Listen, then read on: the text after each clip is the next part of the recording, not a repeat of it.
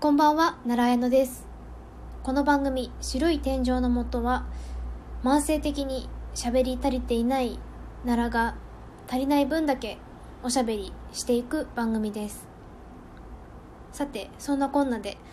奈良はラジオを始めました。始めた動機を端的に申し上げると、まあ慢性的に喋り足りない状況を自分で作ってしまったからです。今奈良はいろいろありまして友達と遊ぶことを控えております。まあそれは別に大げさな話でもなく生活習慣を改めた一環なんですけれども。2年前に一度体調を崩しまして仕事を休職してから、まあ、通院したりお薬飲んだり生活習慣を改めたりしているんですけれども気づいたら定時で仕事をすることもギリギリの体力になってしまいました。このように体力がないとぼやきますと周囲には運動を勧められます。奈良は影響を受けやすいので、先日って言っても1年くらい前なんですけど1キロ走りました。見事に2日寝込みました。その話を主治医の先生にしましたらせめて歩くところからなんじゃないかと言われました。それで歩こうって思って2万歩歩いたらまた2日寝込みまして。でその話も主治医の先生にしましたら今はそもそも体力がゼロの状態だから体を休めるところからだねと言われました。まあそんなこんなで最近は3食欠かさずご飯を食べることと早寝早起きを頑張っております。それはちょっとレベルが低すぎるのではないかと思われるかもしれませんが健康になるということは不健康な状態から始めるとものすごく難しいんだなということを実感しました。まあ昔から不健康だったわけではなく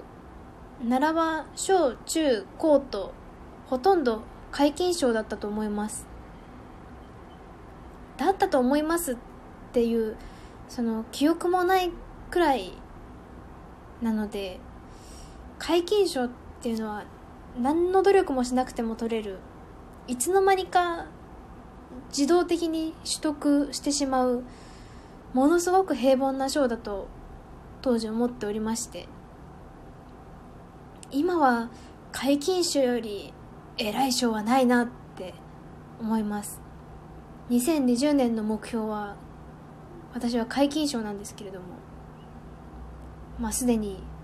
年間目年間皆勤賞はもう無理なので月間皆勤賞を 目指すしかないんですけど奈良は、まあ、昔からすぐに調子に乗るので健康になるにしてもちょっと元気になったかなと思って動くと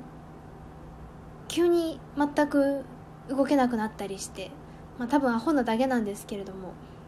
仕事も何もかも中途半端でままならない今日この頃です。まあそんなこんなで体調崩して仕事に行くこともできずに職場に迷惑をかけたりする毎日の中で会社終わった後によっしゃ友達と飲みに行こうとかちょっと気になる男の子とデート行こうとかしないじゃないですか。まあそれでもたまにしてしまうのが私の怠惰で強欲なところなんですけれどもまあそれでも普通にやっぱり基本的には控えるじゃないですか。誰かと遊ぶのも。でどうなったかと言いますとこのように慢性的に喋り足りない状況の完成です。そりゃ二十歳過ぎるまで友達相手にマシンガントークぶっかましてきた人間が友達と遊びに行けなくなったらそりゃ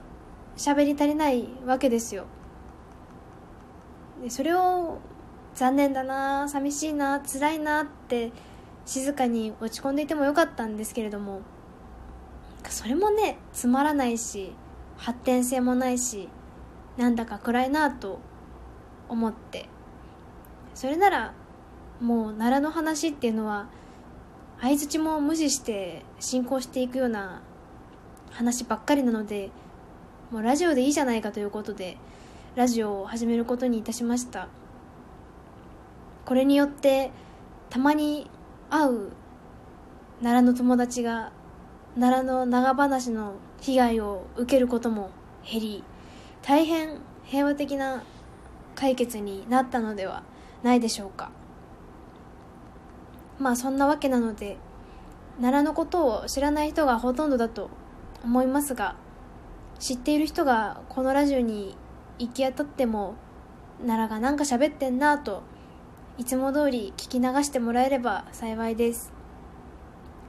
そうあの奈良の友達っていうのはそもそもあんまり奈良の話を聞いてないんじゃないかなと思うんですよね。そうじゃなきゃこんなにうるさい女と友達やってられないだろうなって思います。